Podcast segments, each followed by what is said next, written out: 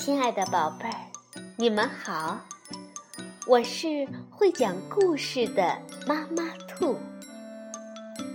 故事是可以玩的，欢迎宝贝儿们到小粽子和妈妈兔一起边看边听，玩故事。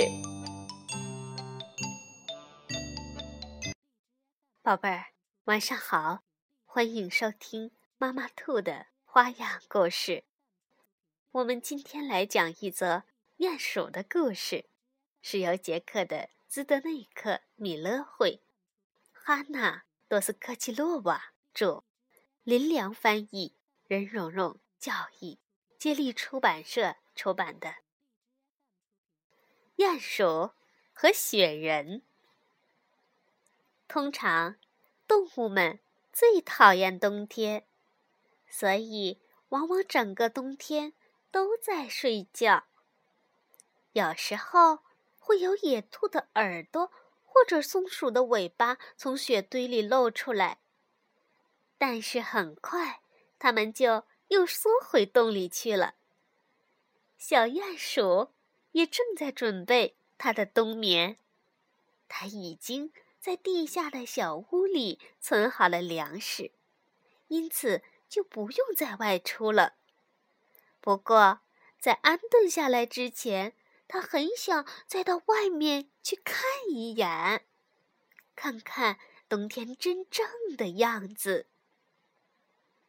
小鼹鼠钻出了洞穴。哇，好美呀！他惊喜的轻轻说了一声。他忽然想到。在闪亮的白雪堆里打滚，或者用肚子贴着斜坡往下滑，或者扔一扔雪球，一定是很好玩的事情。可是，小鼹鼠所有的朋友都已经在睡觉，它跟谁玩呢？为了不让自己太孤单，小鼹鼠只好做了一个雪人。他确实做的不错，尽管在刚开始的时候，雪人看起来没有什么生气，但是慢慢总会好起来的。小鼹鼠埋怨着说：“亲爱的雪人，你不能老是站在这里一动也不动。如果你想找朋友，你得跟他玩才行。”但是。雪人一声不响。哦，好吧，没关系，你现在只要看着就行了。小鼹鼠说着，就用肚子贴着面前覆盖了雪的小山坡滑下去。那个样子实在太滑稽，逗得雪人咯咯的笑了。会笑的人，就是活的。活的人就应该懂得怎么做游戏，要是不懂，也会马上去学。所以，雪人第一次试跑，哦，很失败。雪人跌成了许多小碎块儿，连他那用胡萝卜做的鼻子也掉进雪堆里去了。但是，小鼹鼠。并不慌张，他重新把雪人拼好，这样他们就可以继续玩下去。他们越玩越有趣，他们滑过了一个又一个的斜坡和小丘，一切都很顺利。他们把树上垂下来的冰锥拿来舔，就像舔棒棒糖；雪人还能把冰锥拿来吹，就像吹哨子。接着，他们开始扔雪球，他们大声笑闹，吵翻了半座树林。要不是一件想不到的事情发生了，他们一定还会这样闹下去。在雪堆下面，他们看到一辆露出一半儿的小雪橇，大小刚够他们两个坐。当然了。用肚子滑雪跟坐雪橇去旅游是有很大不同的。这就好像推手推车和骑摩托车那样不同。雪橇真是太好用了。那些被吵醒的动物，还有饲料台上的鸟儿，都惊讶的瞪大了眼睛看着。只有聪明的猫头鹰还在睡觉，他又累又乏，所以一直昏睡不醒。但是，就在这个时候，天气忽然变暖和了，太阳出来了。这种事情。通常都会给大家带来欢乐，可是雪人会怎么样呢？这个可怜的伙伴就难说了，这是要命的事儿。雪人在大家面前慢慢融化，很快他就会只剩下一滩水。呃呃，不行。我不能见死不救，对不对？小鼹鼠很惊慌地说道。他急忙开动脑筋，想办法，好不让他的朋友完全消失。想着想着，有了！鼹鼠想到一个主意。喂喂，是救援大队吗？我们这里需要救援。不错，哦哦哦，好吧，是我的朋友。哦哦他快没命了，请你把你的地址告诉我。电话那头的声音说：“哦，呃，是树林下面的牧草区鼹鼠丘五号。”明白，立刻出发。电话那头说完就挂断了。没过多久，狗救生员骑着雪地摩托来到了鼹鼠丘。他查看当时的情况，很和气地说：“不要慌，这是很普通的案子。从早上到现在，已经发生好几起了。我们只要行动快些，就没事了。”狗救生员把雪橇、小鼹鼠和正在融化的雪人拖在车后，像闪电一样快的把车开走了。小鼹鼠。一发现他们要去的地方是缆车站，就欢呼说：“好呀，老兄，现在我们有救了。”雪人小声地说：“你说有救是什么意思？我差不多要化光了。”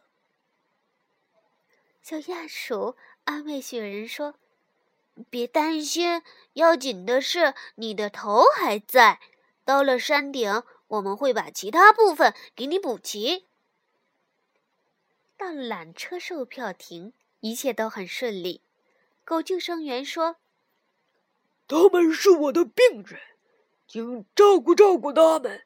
这是一起严重事故。”因此，小鼹鼠和雪人还有他们的雪橇就优先进入一个空车厢，立刻出发。他们开始上山。越爬越高，很快的，在高空中，他们看到下面的狗救生员变小了，小的就像是一只小狗狗骑着一辆一丁点儿大的雪地摩托，接下来就像一个小黑点儿，最后就不见了。车厢里变得很冷，车厢下面的山中的积雪也越来越厚。这时，雪人高兴极了。小鼹鼠觉得脚底下冷极了，很不舒服。但是他很喜欢从高高的地方看世界。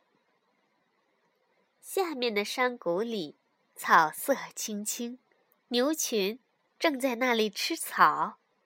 山上这边呢，滑雪的人和坐雪橇的人欢天喜地的在雪堆间飞跑。小鼹鼠和雪人从终点站走出来，缆车的车道就到此为止。小鼹鼠立刻动手做事。小鼹鼠用雪团成两个大雪球和两个小一点儿的雪球，好好的把它们装在一起。雪人又恢复了原状，然后小鼹鼠又帮雪人租了一对滑雪板，自己也坐上雪橇，回过头去大声喊：“雪人再会，明年冬天见。”咻！一转眼的功夫，小鼹鼠就回到下面的山谷里去了。他们两个一下子就分开的好远好远。